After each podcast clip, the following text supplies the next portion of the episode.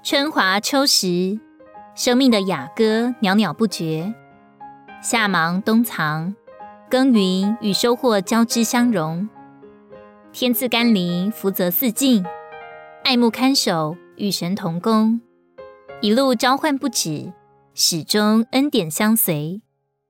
就这样，我们坚强着，软弱着，付出着，也享受着。转眼间又是一年。回首这一年，有什么特别值得回忆和数算的吗？当我们去见主的时候，有没有什么值得他纪念的呢？当我们走完了一生的旅程，就是该收笔的时候了。一生中所有的日子汇聚的故事，乃是我们见主时必须要交的答卷。那时，在主的面前，我们再回首，可有甜美的回忆，可有自豪的述说。我们能否蒙主称许，都是一目了然。弟兄说，倘若我们对神的救恩有正确的经历，我们将有一段奇妙的属灵历史。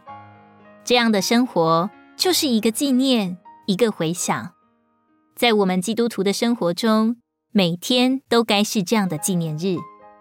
不蒙纪念的日子，就是失败的日子。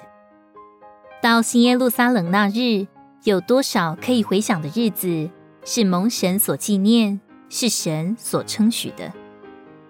愿主拯救我们，为着没有生命的新开始，也没有彻底对付罪的日子而懊悔。